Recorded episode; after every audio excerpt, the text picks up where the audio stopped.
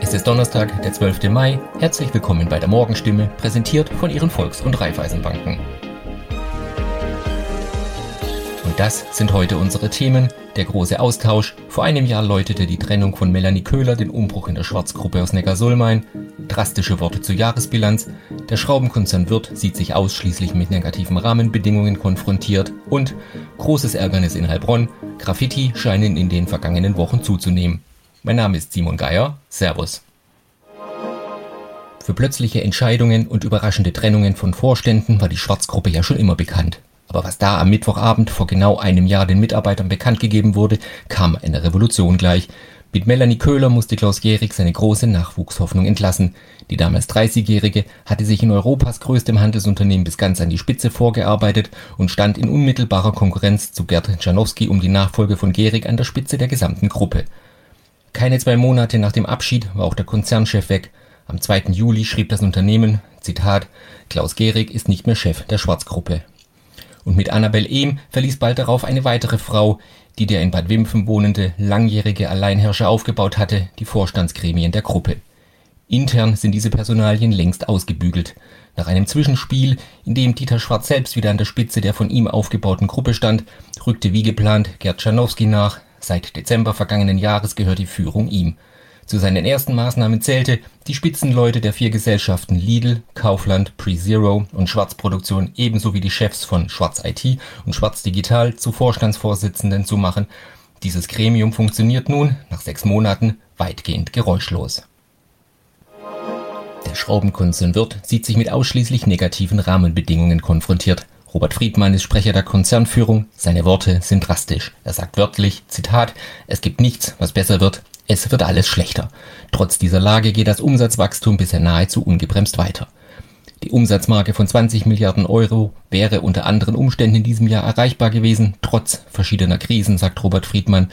Der Sprecher der Wirtführung betont, Zitat, Grenzen beim Wachstum sind nicht erreicht, aber die Organisation steht unter Stress, weil in der Supply Chain nichts glatt läuft.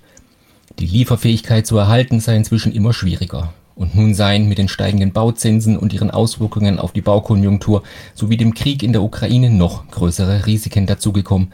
Trotzdem sieht es auch in den ersten vier Monaten 2022 sehr gut aus. Mit mehr als 17 Prozent war das Umsatzplus deutlich zweistellig. Sie bleiben überall ein großes Ärgernis. Graffitis und Schmierereien, die private und öffentliche Gebäude, Brücken, Unterführungen und den öffentlichen Raum verschandeln und großen Schaden anrichten. In Heilbronn scheint die Zahl der Graffitis gerade in den vergangenen Wochen und Monaten wieder zuzunehmen. So gab es allein am Wochenende gerade an und rund um die Neckarmeile eine regelrechte Graffiti-Attacke. Wohnungen, Verkehrsschilder, Kunstwerke, Brückenpfeiler und Hinweisschilder wurden massiv beschmiert.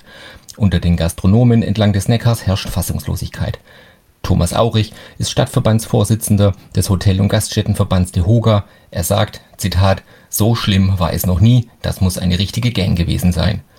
Thomas Aurich hat sich mit seinen Gastro-Kollegen in der Neckarmeile eine Belohnung von 500 Euro für die Ergreifung des oder der Täter ausgesetzt. Soweit die Nachrichten aus der Region. Mehr und ausführliche Informationen lesen Sie in unseren Zeitungen oder auf stimme.de.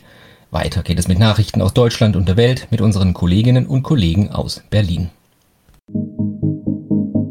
Vielen Dank und einen schönen guten Morgen. Ich bin Nicole Markwald und das sind heute unsere Themen aus Deutschland und der Welt. Der Krieg in der Ukraine und seine Folgen. Der Bundestag will Steuerentlastungen in Milliardenhöhe beschließen und internationaler Videogipfel zu Corona. Welche Auswirkungen hat der russische Angriffskrieg gegen die Ukraine zum Beispiel auf die Energie- und Ernährungssicherheit?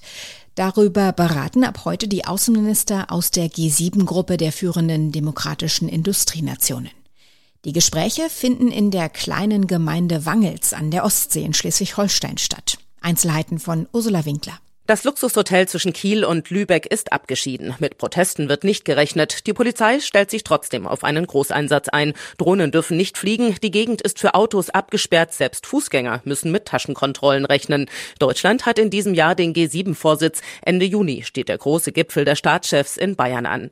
Einst waren in der Gruppe acht, aber Russland wurde nach der Krim-Annexion vor acht Jahren rausgeschmissen. Mit dabei sein wird an der Ostsee aber die Ukraine.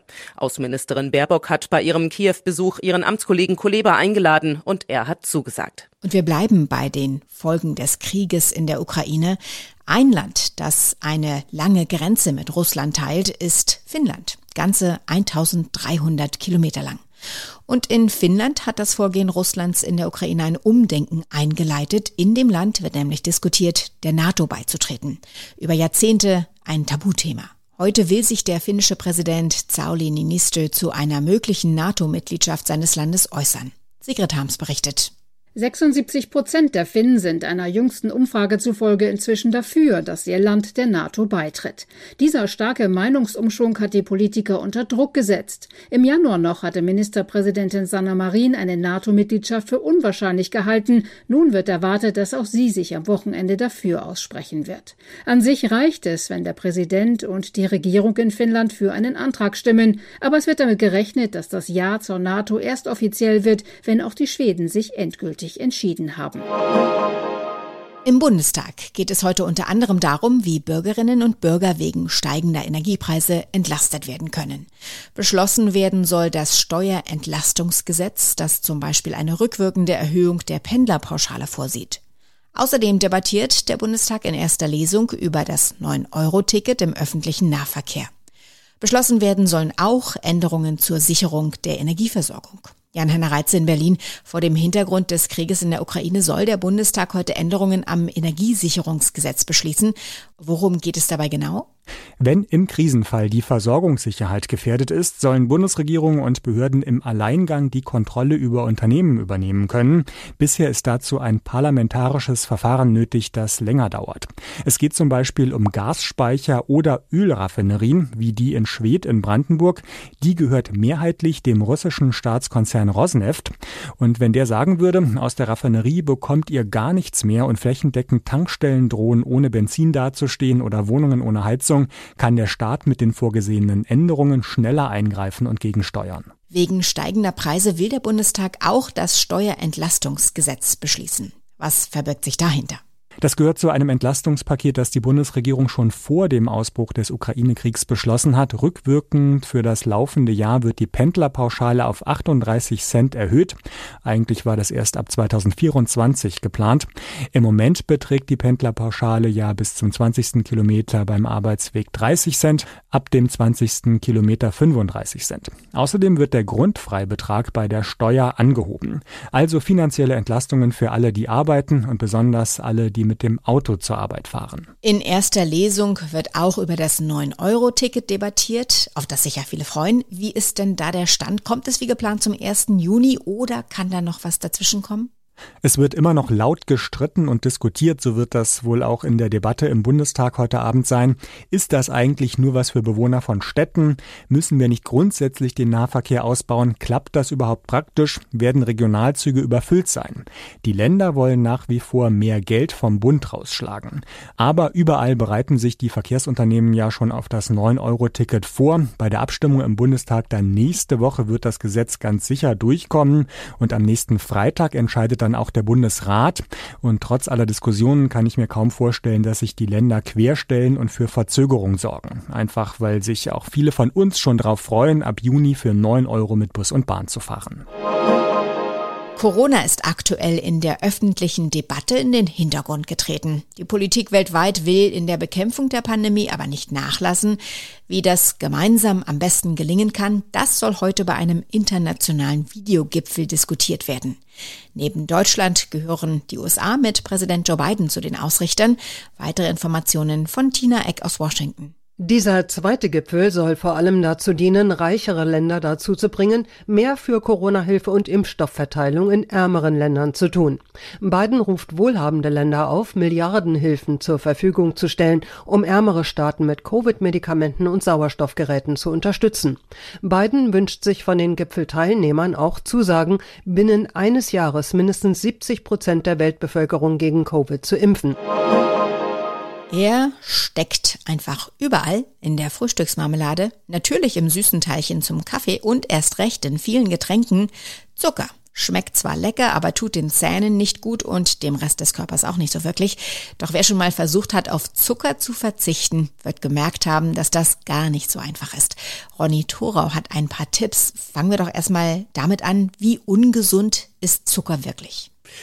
Also Zucker ist jetzt kein direktes Gift, sondern prinzipiell ein Baustoff, den unser Körper schon braucht. Nur zu viel Zucker erhöht eben das Risiko für Fettleibigkeit, Diabetes und Karies auch.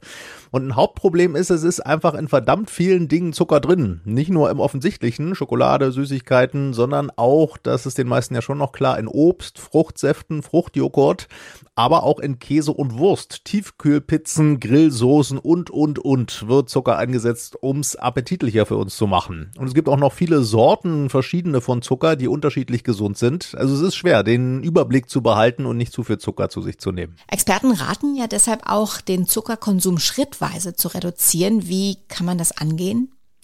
Ja, erstmal ist wichtig, genauer hinzugucken auf den Packungen, welche Lebensmittel nicht zu zuckerhaltig sind. Faustregel dabei, alles bis 5 Gramm pro 100 Gramm ist okay. Und damit kann man dann erstmal eine Mahlzeit umstellen. Frühstück zum Beispiel mit Haferflocken, Milch und Obst statt dem Schoko- oder Apfelzimtmüsli aus dem Supermarkt. Wenn man dann eine Mahlzeit umgestellt hat, dann kann man die nächste angehen. Und das Gute ist, der Körper entwöhnt sich. Das heißt, das Verlangen nach Zucker sinkt und dann wird es auch leichter. Und wenn einen die Lust nach Süßem dann doch packt, wozu kann man notfalls greifen?